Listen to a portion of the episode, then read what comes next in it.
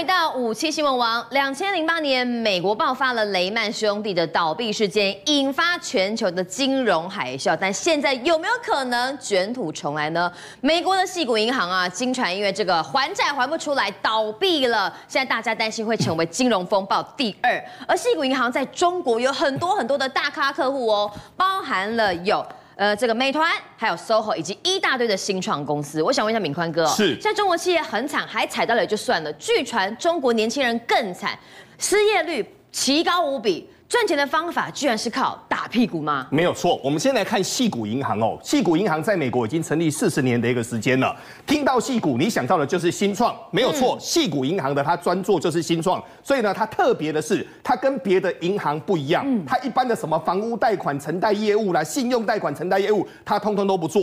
它一般做的叫做所谓的新兴事业。最多的你知道在哪边吗？在哪里？比特币。比特币啊，是的，很多新创公司都靠比特币发财嘛。没有错。所以呢，第一个，他们的杠杆非常非常大，他们的整个所谓的部位呢，相对来说信用的部位也比较高。那目前来看，贝塔值也相对比较大一点哦。但没有想到呢，细谷银行本来是所谓的绩优银行，这次被一招给打死了。你知道是什么吗？是升息。好，我们先来看哦。矽谷银行在二零二零年到二零二一年新增存款还有接近一千三百亿的一个美元哦，投资美国的一个长期债券，对不对？但是升息让存款的一个成本大幅的增加，现在跟不上来。嗯，那跟不上来怎么办呢？很简单，对于银行业来说，当你出现了所谓的流动性风险，流动性风险是比较文言文啊，都，是波及啊。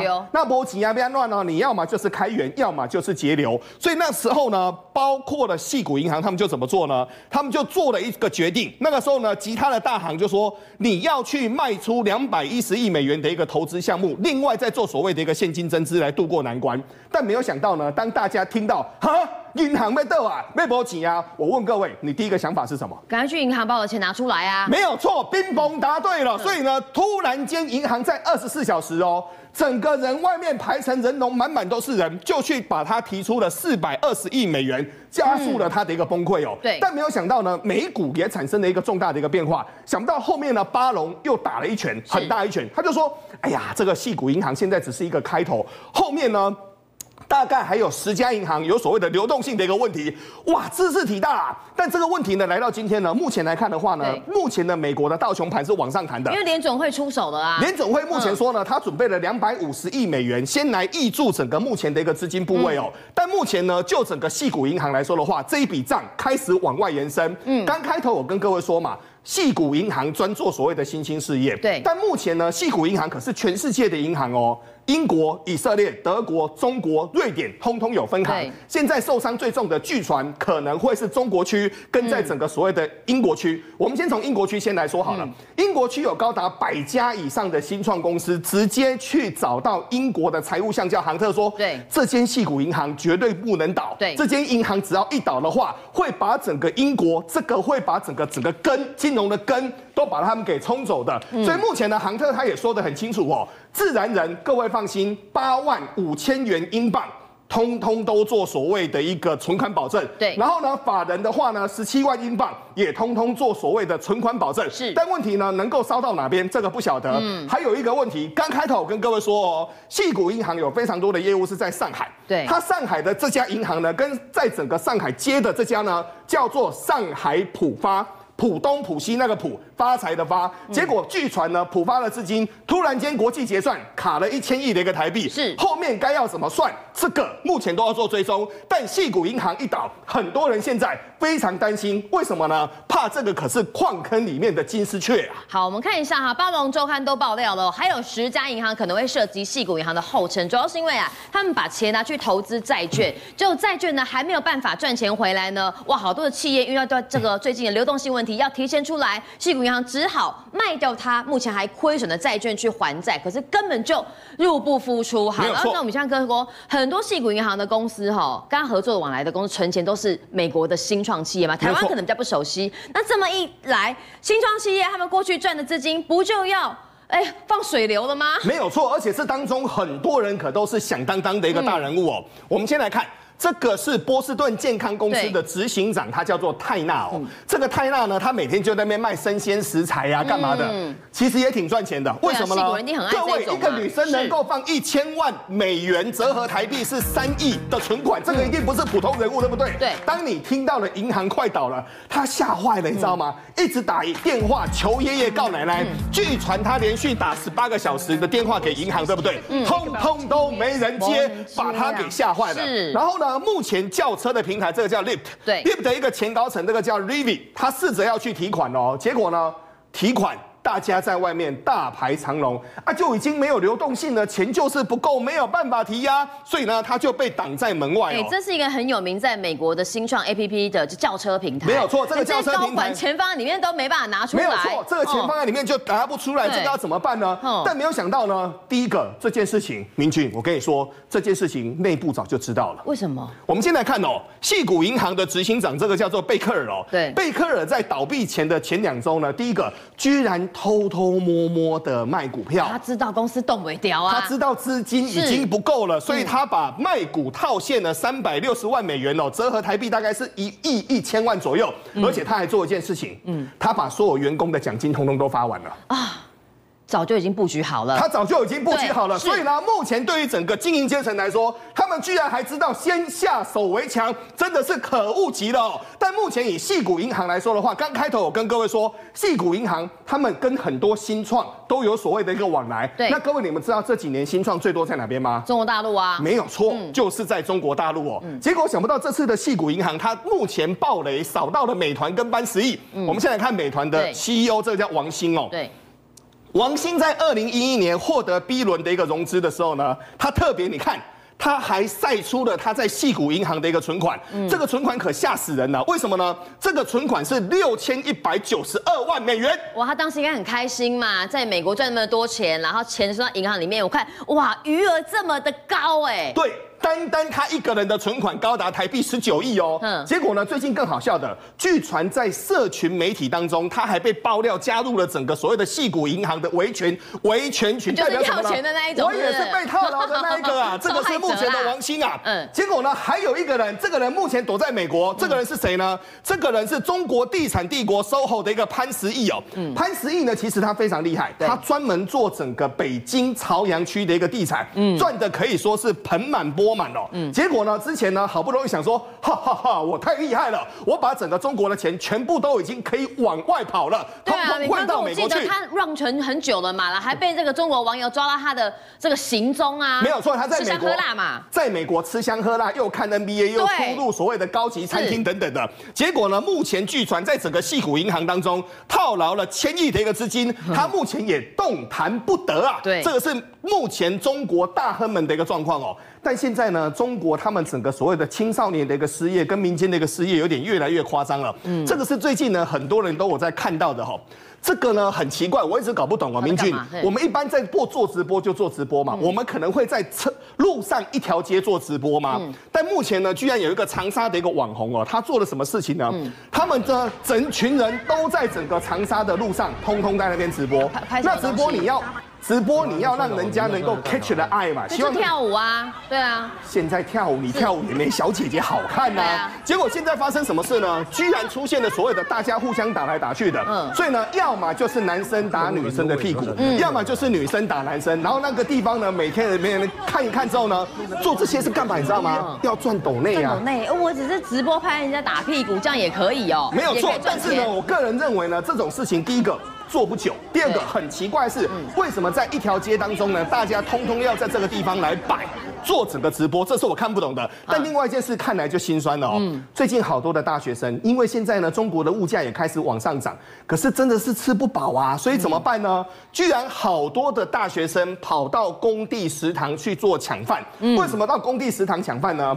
他们中国有一个比较特殊的一个规矩哦。对，你一般在大型工地当中呢，你不包肉。嗯，单单吃饭跟吃菜大概是五块六块人民币，哦，像自助餐那样子，没有错。但是如果说呢，你包一主食或两主食呢，就可能就往上加个五块六块。嗯，所以呢，一个人正常来说呢，十二块到十三块可以随便打菜，嗯，菜你打到满，然后呢，你不管是吃饭还是吃馒头，可以让你无限吃吃到饱。可敏宽哥，这种过去应该是给那些做粗重这个劳力活的工人吃的吧？没有错，过去这个都我们刚有开头跟各位说嘛，这个都是在工地旁边或者是工厂旁边，对不对？结果想不到现在大学生也通通去蹭饭了，这可以代表一件事情，日子真的是不好过啊。对，那日子不好过呢？如果说民间一直在出现很多的一个影像也就算了，嗯，如果是财政部长出来跟你邓廷看打包票，就代表问题严重哦。对，目前整个中国的经济日报他们就发文哦，他们就说过紧日子。不是权宜之计，必须要常态化，形成习惯啊，就一直常态的过紧日子的意思。这个就是传说中的你会穷三年，然后呢，然后呢，然后你就习惯了，你会穷一辈子。中国大陆的官场居然说，在两会之间就说哦，紧日子必须变成所谓的一个常态化。嗯、这个问题后面可该要怎么办才好啊？嗯、但目前呢，对于很多超级投资大家们，他们现在一看情况不太对哦，真的要乱了。我们先来看莫比尔斯。对，莫比尔斯呢，他在整个二零零六年到二零零八年，哇，他那个是敲锣打鼓跟大家说冲啊冲啊冲到整个中国去啊，中国是好的不得了的。但最近呢，明君你知道发生什么事吗？嗯，莫比尔斯他在中国也领不出钱来啊，啊，他投资的钱都拿不出来，他还是一般的户头啊，他就说我是钱放在银行，我的金融卡放进去，然后居然拿不出来。嗯，后面他就去问哦，中国他们的目前的一个官方说法说。我们也没有要折磨你啦，嗯，你只要把你过去二十年来的赚钱记录通通交给中国官方，怎么赚的讲清楚，没有错，来龙去脉通通谈好，我们就把钱还给你。哎，我觉得这是故意刁难呢，这根本就是故意刁难啊！但目前呢，莫比尔斯也说了哈，领不出人民币，彼此摸一摸也就算了。但他目前的资金配对最大就在台湾，而且他的股票今年以来已经上涨了十八趴了。明俊，一来一回。是，就是台积电啊！哦，都在买台积电啊！没有错，所以目前的莫比尔斯呢，通通都在买台积电。想不到这次呢，细谷银行它整个一倒下去之后呢，好多的富豪通通打回原形。居然我们很多的数一般的民众，可以跟这些所谓的金融大咖们一起加入所谓的维权群。目前细谷银行到底会如何？我们可要一天一天的看下去。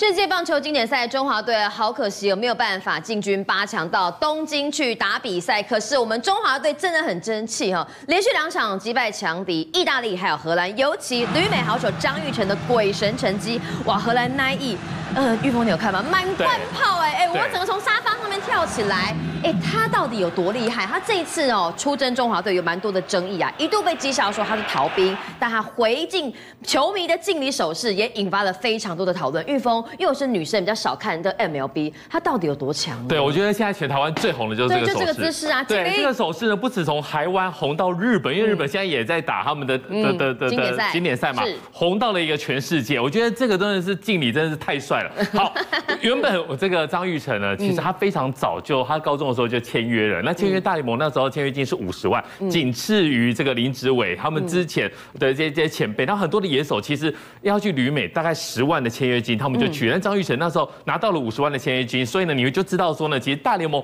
对他是非常非常高的一个期待。那么在他成绩呢，我们待会再来讲。我们先看一下他这一次打经典赛有非常好的一个成绩啊，他是单单场的最有价值球员，四场比赛呢打出了七支安打。包办了八分的打点，好，八分的打点跟谁一样呢？跟大谷翔平一样，你知道，欧塔尼世界的大谷，世界的翔平啊，你知道这一次张玉成其实踢打的是非常的好，尤其是我们在第一场比赛对上巴拿马，你可以知道说他在上场的时候，维教先生，你知道吗？其实，在对巴拿马的那一场比赛，你仔细看，我们真的是被打晕了，嗯我们甚至有投手一上去哦。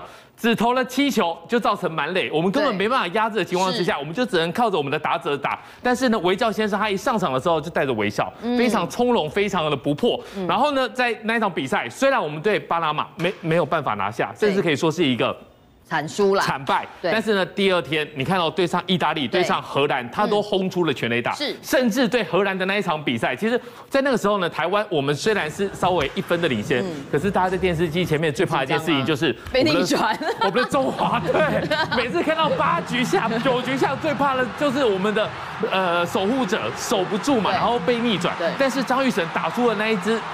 今天满贯 Grand Slam 这一场比赛呢，打出这个满贯全垒打真的是太帅太帅了！打出全垒打之后呢，满贯全垒打，其实他的一个敬礼手势呢，就让外媒就很好奇，就说你为什么要一个敬礼手势？对，你知道吗？其实，在那个开呃一个记者赛后记者会的现场，人家问说为什么你要 salute？对，其实当场大家都听得懂 salute 就是敬礼的意思嘛。是，可是因为太尴尬了，大家就笑，然后呢，这个张玉成也笑，然后那外外媒记者想说，哎，这是听不懂，是不是听不懂什么是 salute？还说敬礼。经理，经理，还跟他讲经理，怕大家听不懂，对，就很尴尬。所以呢，张玉成就说啊，你这个恐怕是要问一下这个我们其他台湾的媒体同事，然后比较熟悉。那那个时候呢，我们为什么会发生这个一个争议呢？我们先来讲一下，你在主训的时候会有一个五十的名单，嗯。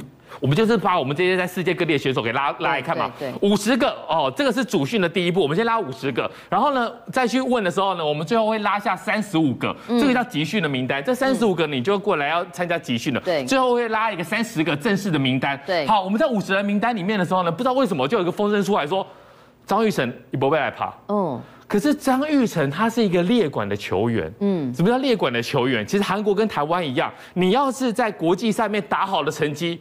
不用担心，那我们台湾的做法就是说呢，不然给你十二天补充兵役。嗯，过去来讲，有的要做一年，有的要做一年十个月，要做是做四个月就对了。十二天的意思其实就是换句话说，你不用当兵。嗯，好，那张玉成呢，在过去来讲就受到这个礼遇。好，受到这个礼遇之后呢，你就被列管。列管的情况之下，就是说呢，你已经享受不用当兵，或者我们讲的补充兵役十二天。这就是不用当兵嘛？对。那你在列管的期间内，你就必须要回台湾来帮我们打国际赛效力。对，所以你不能够拒绝征召。可是那个时候，其实在五十人名单的时候，只是一个咨询。但是呢，张玉成他的公安团队就婉拒了。哇，在台湾就炸锅了，就说：哎，你不可以说你先享受。然后呢，我们放你去大联盟放飞，然后你去争取你的个人职业的一个成绩之后呢，台湾需要国际赛的，台湾国际赛需要你的时候你不回来，对，那后来就非常棒棒棒，就有很多很多的一个争议，甚至他的百基维基百科里面就被人家写作什么逃兵仔，对，逃兵逃兵二兵张玉成，那时候就被写出来。那那个时候呢，其实他有写过一个脸书，那脸书的意思就是说呢，总有一天你们会为为我感到骄傲，嗯。我觉得幸好，幸好他回来了。如果他没有回来的话，你想想看，我们在这一次的世界呃这个世界棒球经典赛里面，先输了巴拿马。如果没有抓下意大利跟荷兰的话，我们到底会多么的一个惨烈？对。那我们来讲一下，他一路上走来啊，其实要进入到大联盟非常的不不容易。你虽然呃，我们看到了王王建民他是投手，然后呢看到了郭宏志他也是投手。其实当初呢，二零一三年把他给抓去。签约的时候五十万，我们刚才讲到五十万的签约金嘛，嗯、那为什么他可以这么厉害呢？其实他是投打手。四拍子，他根本就是都是各个角色都会做的非常的好。二刀流，对，四拍子哎，对，他是一个四拍子的一个打头打跑手手背，我们都会特别讲一下，他是个四拍子的球员。所以二零一三年的时候跟他签约金是五十万美金，那时候折合台币大概是一千五百万的美元，仅次于陈金峰跟林子伟。但后来我觉得我们先讲这个世界棒球经典赛，他这我们在过去我们的呃其实真的是峰哥真的非常辛苦了，在过去的世界棒球经典赛还有亚洲杯。还有这个，这其他的各项赛事，我们都靠陈金峰扛第四棒。对，那么这一次，我觉得他真的可以交棒给林子伟，呃，真的交棒给这个张玉成。张玉成在过去来讲的话，你在在在大联盟，他可以打到百安。哦，在大联盟可以打安打一百支，然后这什么样的一个成就？因为大联盟的那个投手都很强。对，大联盟投手都很强。我们现在讲一个状况，就是说，其实过去林子伟跟陈金峰还有张玉成都有面临一样的问题。嗯，你要在大联盟打出安打，容不容易？不容易，为什么？你光要在大联盟上场就很难，都很难了。像我们以前峰哥那个时候就是三 A 大联盟，三 A 大联盟就是载载载浮载沉嘛。那么林志伟呢，其实他从二零一三年过去之后呢，二零一五年呢，他就开始来打这个小联盟一 A，然后隔年呢高阶一 A，然后再隔一年呢二 A、三 A，然后最后呢，其实他就是在印第安人的开幕战创下一个台湾选手的记录。对，我们不是替补哦，嗯，我们是先发，而且是打印第安人的一个开幕战。对，所以你就知道他打得非常的好。可是呢，其实他非常的辛苦，嗯，你知道吗？他二零一二一年的时候发生了一个状况，他效力于印第安人的时候呢，对白袜队有一场比赛，他守一垒，是。他守一垒的时候呢，结果有一个打出一个内野的一一一个一个滚地球，他抓到之后呢，他传二垒，嗯，其实应该是一个很漂亮的一个传球，传二垒之后呢，再回传一垒，就是一个逆向的 double play，嗯，可是命运命运就是这样捉弄人，他在传球的过程当中。打到了跑者的头盔。啊，所以呢，二垒手没办法 catch，没办法补接补的时候呢，就变成一个再见失误，在三垒就跑回来，跑回来之后呢，那个时候因为刚好有一些。COVID-19，嗯，然后呢，还有一些疫情的关系，那大家搞不清楚，比较仇恨我们黄种人，对那个氛围，那时候跟他搞不清楚你到底是哪里来的，你知道你是黄种人，所以呢，在印第安人效力的那一场比赛呢，就被用种族颜色就说他是 COVID-19，对，哦，就讲的非常的难听啊。那其实那真的是非常非常的辛苦啊。但是后来呢，二零二二年他打的很好哦，那个时候呢，印印第安人，然后守护者所以就把他 DFA，就是把他给释出之后呢，好，他到了其他的球队，守护者释出之后呢，到海盗队，海盗队打的非常的好，对，哦，他真的是站稳了脚步哦。可是，在大联盟这个状况就是，不是你打得好，你就可以留下来，因为你后面。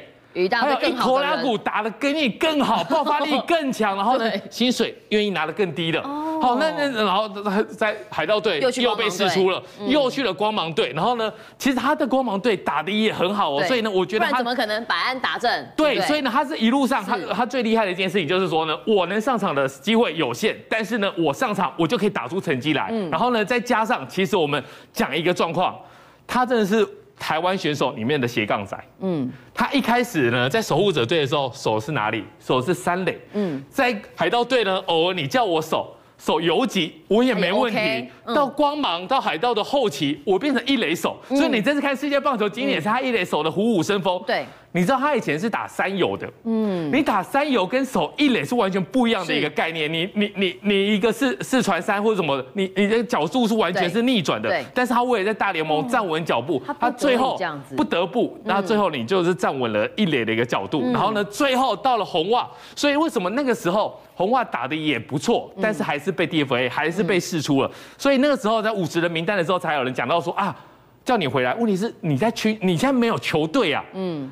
我我我敢轻易的离开吗？你至少在春训给大家看一下我的一个状态吧。他的那个心情啦，对，因为他怕没有球队，他不能随便的离开。他在在大联盟真的是打的非常辛苦，在一个很不很很不呃上浮沉的一个状态之下，还可以打到了一百安。他呢、嗯、那时候讲到一个状况，他跟他的太太两、嗯、个人，你知道吗？嗯、还有两个礼拜的打击训练。他那个打击训练的时候呢，是塞车呃不塞车是一个小时，嗯、塞车是两个小时。那打击训练是几点开始？是八点的训练。六点就要起床前往打击练习场，两个礼拜都是这样。那他太太来讲说，你不要看我们在大联盟有的打是非常的好像风光，对，他在小联盟打三 A 打一打，如果你一通电话，明君你明天可以到大联盟，你是不是很高兴？对。可是我如果是主场的比赛。